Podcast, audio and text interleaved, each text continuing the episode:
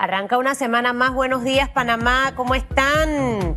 Oh, el tiempo se va es volando. Estaba yo en minutos, digo, tengo chance de conectarme en las redes, poder transmitir. Buenos días, ¿cómo amanecen? ¿Cómo están en esta mañana de este lunes 19? Sí, lunes 19, para ver. 16, 17, 18, 19 de julio del año 2000. ¿Qué 20? Del 2020. Me que... Hoy es 20.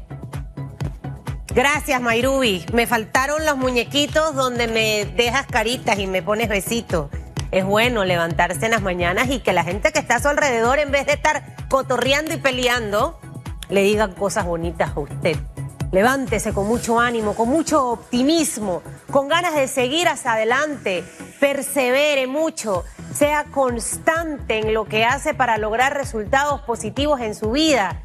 Es un momento crucial, estamos en medio del combate, diría yo, de esta guerra contra el COVID. Y lo que necesitamos son a hombres y mujeres empoderados de sí mismos, con esa capacidad de salir adelante. Mire, yo he visto y aplaudo sobre, sobre todo a ese panameño, a esa panameña, a ese extranjero residente en nuestro país que se las ha ingeniado para no morirse de hambre durante todo este tiempo. Cuando me toca venir a radiografía en la, madrugada, veo a la gente sacando sus tablitas, poniendo sus verduras afuera de sus casas para vender. Otros se las ingeniaron y están con su gel alcoholada, con, alcohol. Otros están vendiendo comida. Otros agarraron el carro y lo transformaron en un repartidor de legumbres o de carnes o, o, o de otros productos y van hasta las barriadas. Mire, el panameño es así. El panameño es trabajador, el panameño es echado para adelante. Y todo aquel que en esta mañana me está viendo y me está escuchando, recuerde eso. Los panameños somos echados para adelante. Los extranjeros que residen en nuestro país son echados para adelante. Así que hay que impulsar esto. Hay que trabajar todos los días para no desanimarnos. Si nos desanimamos, se nos quitan esas ganas de vivir.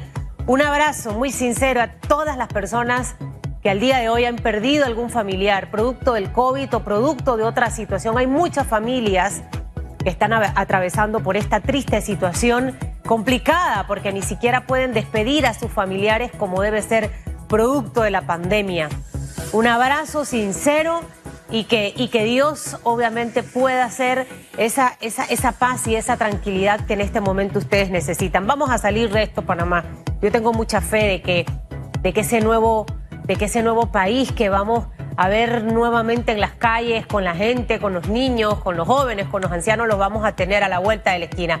Hoy vamos a estar hablando de los avances científicos, de cómo vamos a nivel de COVID con el doctor Xavier Sáenz Llorens, está con nosotros y, me gustó uno de los, yo no soy muy tuitera, eh, yo soy más Instagramer, eh, y veía en Instagram una publicación del doctor Xavier San Llorens, creo que la agarró RPC Radio de sus tweets, de que iba a estar publicando cosas positivas. Me encanta, doctor, ese feeling, porque de eso es que hay, hay que contagiar a la población panameña y dentro de lo que leí hay muchas noticias buenas de cosas que están ocurriendo. Eh, escuchaba el ministro de Salud la compra de una vacuna. Ya tenemos vacuna de medicamentos. Vamos a conversar con él de este y otros temas y usted puede, como siempre, activarse en nuestras plataformas de redes sociales a través de arroba ecotv panamá, arroba rpc-radio. La pregunta de esta mañana, señor director.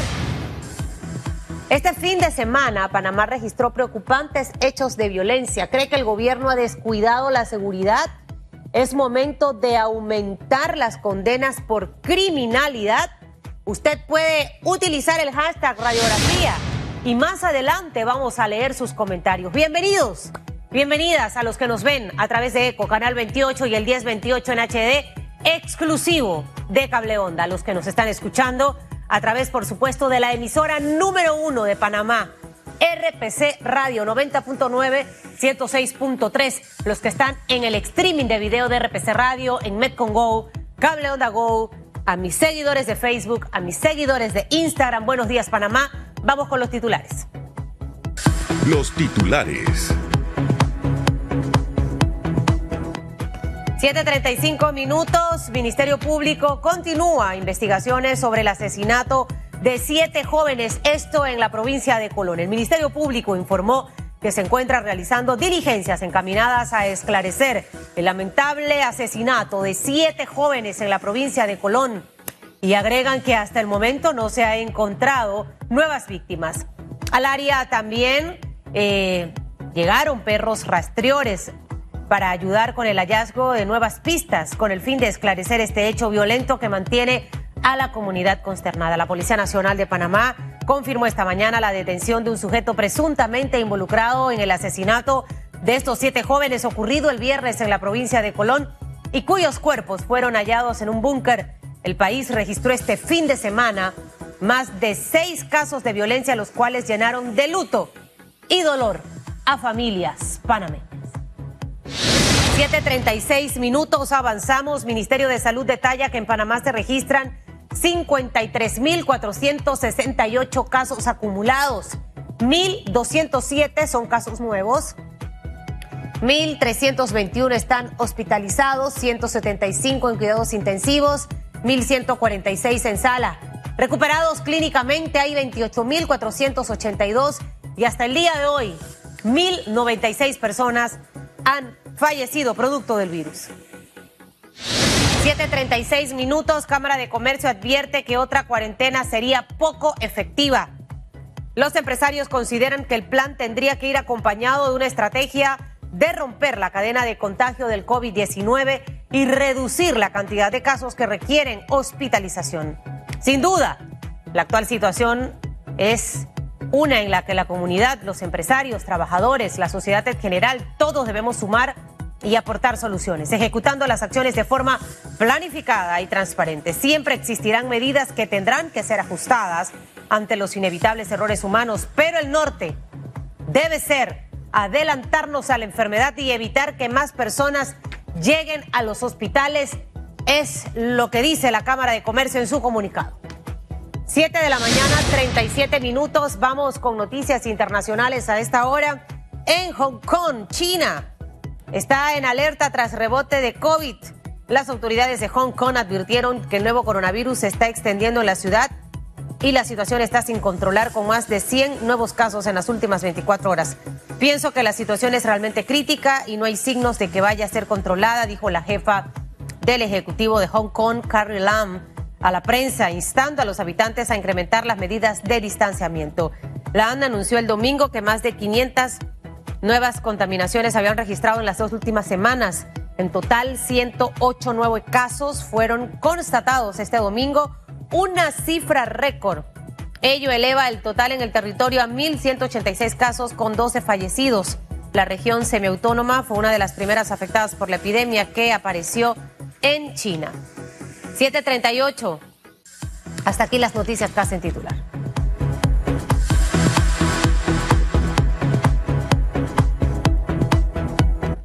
Tenemos pregunta en redes, está relacionada con el tema de la seguridad porque sé que usted también está preocupado, al igual que yo. Este fin de semana Panamá registró preocupantes hechos de violencia. ¿Cree que el gobierno ha descuidado la seguridad? Es momento de aumentar las condenas por criminalidad.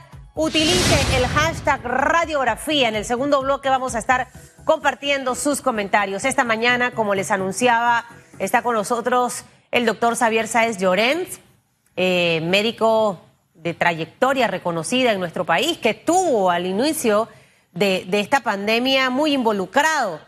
Ah, y le preguntaba en, el, espacio antes de que entrara radiografía, doctor, usted sigue en la mesa de trabajo eh, con este tema del frente contra COVID y hay un grupo en donde están varios especialistas, doctor Xavier, que están viendo todo el tema de vacunas y creo que es la parte ahorita también importante para alimentar de mucha esperanza y de mucho optimismo al país en medio de la situación que estamos viviendo. Los números se dispararon, estábamos acostumbrados a ver hace semanas, probablemente tres o cuatro semanas, 100 casos por día, creo que llegamos a 300 y tanto y la gente se asustaba, ahora estamos en 1.200 y tantos casos. Estos números, doctor, eran de esperarse. Eh, pueden seguir aumentando, cuál es el comportamiento que podemos ver en las próximas semanas y gracias por acompañarnos esta mañana. gracias Susan por la invitación. Sí, evidentemente el grupo asesor eh, inicial se disolvió pero cada uno de los integrantes forma parte ahora de un, grupo temático en las áreas donde tiene mayor experticia. Por ejemplo, yo me he dedicado más de 20 años a hacer investigaciones en vacunas y entonces estoy dedicado con un grupo de, como de 10 personas a tratar de no solamente hacer investigación de vacunas de COVID en Panamá, sino que también ver cómo anda la evolución de las vacunas a nivel mundial, ¿no? Y, asesorar un poco o, dar recomendaciones al, al, Ministerio de Salud, al gobierno sobre las vacunas, las fortalezas y las debilidades de las vacunas que están en desarrollo. Ahora, doctor, eh, sobre este tema, eh, se disolvió esa mesa y me gustaría allí de repente preguntarle un poco. Hemos visto muchos cambios, salió la ministra Turner, eh, queda el ministro Sucre, que era el viceministro durante la administración de la ministra Turner, se disuelve esta mesa de trabajo y sé que muchos panameños dirán, ah, con razón es que no veo ahora tanto al doctor Sandoval o no veo tanto al doctor Nieto.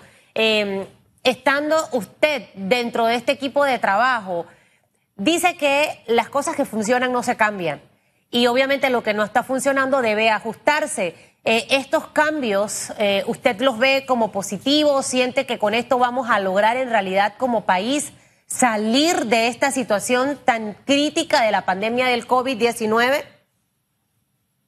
Incorporar a, más expertos, a más voces pensantes, a más mentes pensantes en, el, equipo, yo creo que es, bienvenido y me parece razonable, ¿no? porque nadie tiene la verdad absoluta, entonces es importante tener a varias personas eh, recomendando, pensando, dando ideas y, cada uno focalizado a su área de experticia, ¿no? Tratar de, enfocarse en lo que uno sabe, ¿no?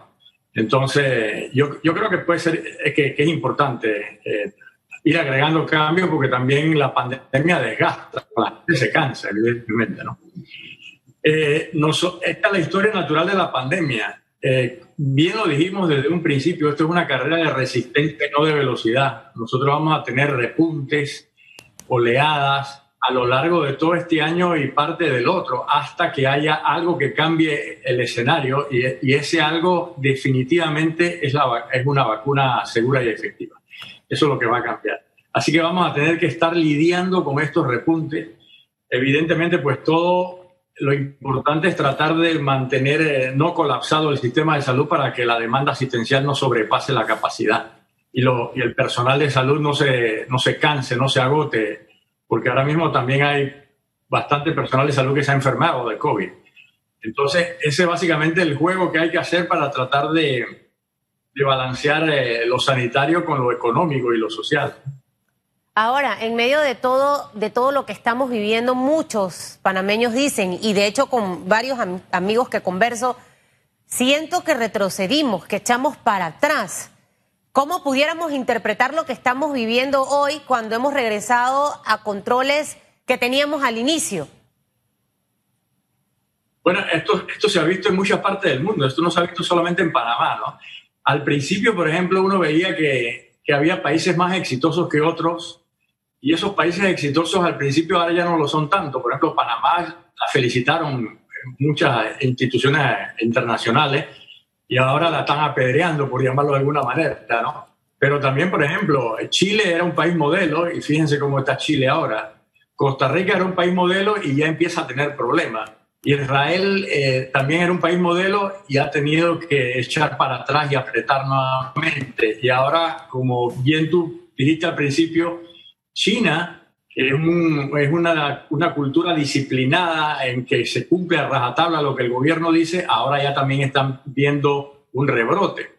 O sea que esto va a ocurrir hasta que no haya una vacuna. ¿no? Por eso yo creo que es importante no estar echando culpas a nadie. Yo creo que hay que mirar hacia adelante en positivo. El culpable es el virus, no nadie más. Que el gobierno puede hacer más, por supuesto que el gobierno puede hacer más, pero ha hecho bastante, a mi juicio.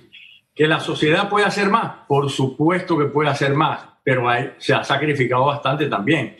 Entonces, yo creo que todos estamos en, esto, en el mismo barco, hay que luchar juntos y el enemigo es el virus, no, no, hay otro. Entonces, dejar de estar eh, buscando culpables y tratar de cada uno poner su granito de arena para, para salir lo, mejor posible.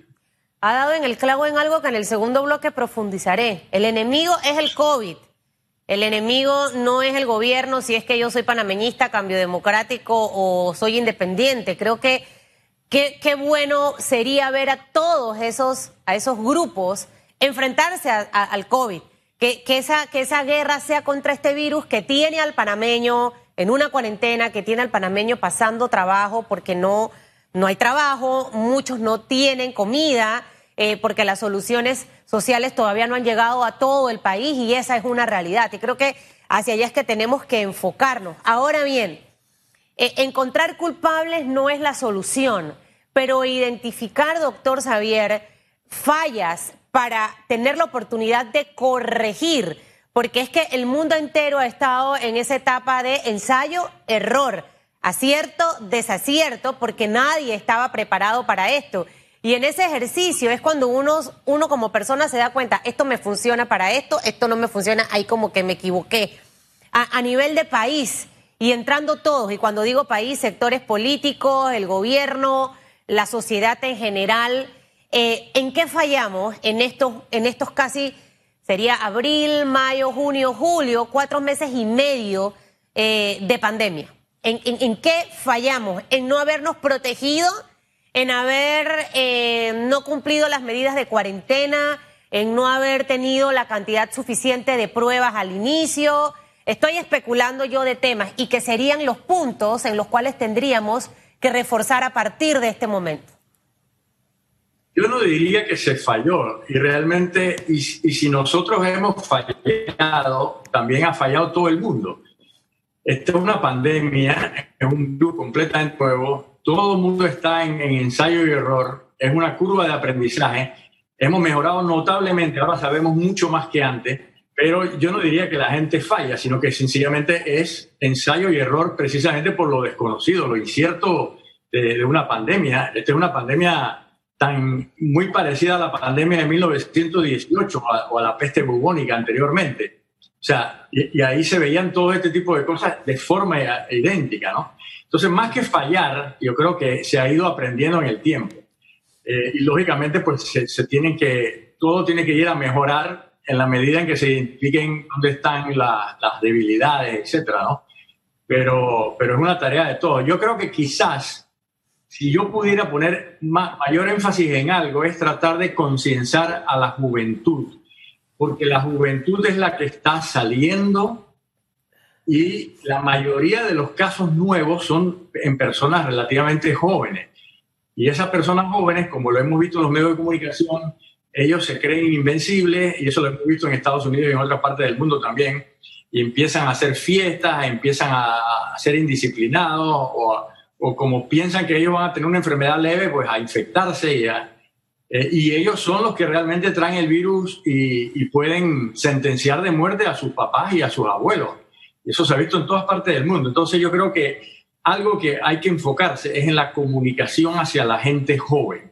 La gente joven que tiene que solidarizarse, que tiene que entender la situación, que tiene que contribuir. Yo creo que ahí es que debemos enfocarnos con, con mucha fuerza, ¿no? Eh, lógicamente también hay otras, otros aspectos que hay que reforzar, la trazabilidad, la búsqueda de contacto, etcétera, ¿no? aumentar la capacidad hospitalaria, etcétera, ¿no? Pero, y la asistencia social, por supuesto, para que la gente no se muera de hambre y no tenga necesidad de estar saliendo de forma innecesaria, Usted sabe, doctor, que conozco de muchos casos de personas y, y allí viene la parte que nos toca a nosotros como sociedad mi mamá, mi papá estuvieron con fiebre.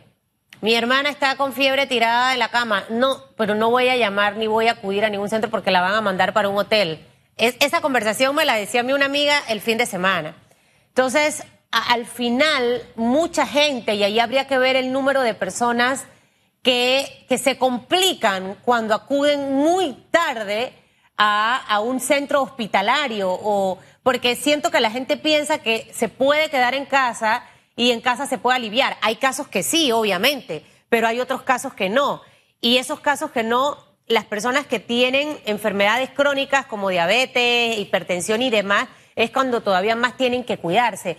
¿Qué le podemos decir a esa persona que hoy está en casa y que a lo mejor tiene fiebre, le está incomodando respirar? ¿Qué tiene que hacer? Porque la gente piensa, bueno, yo me voy a quedar en la casa. Es mejor que me manden a un hotel? Yo te diría que según las estadísticas nacionales, al 80, del, 85 al 90% de las personas les está yendo bien, que no, no, ni siquiera necesitan hospitalización. Independientemente de que si tomen algún medicamento o no, le está yendo bien a entre el 85 y 90% de la población. Actualmente la tasa de hospitalización de los casos nuevos anda por el orden del 5 al 7%. O sea que estamos hablando de que casi al 90% le está yendo bien.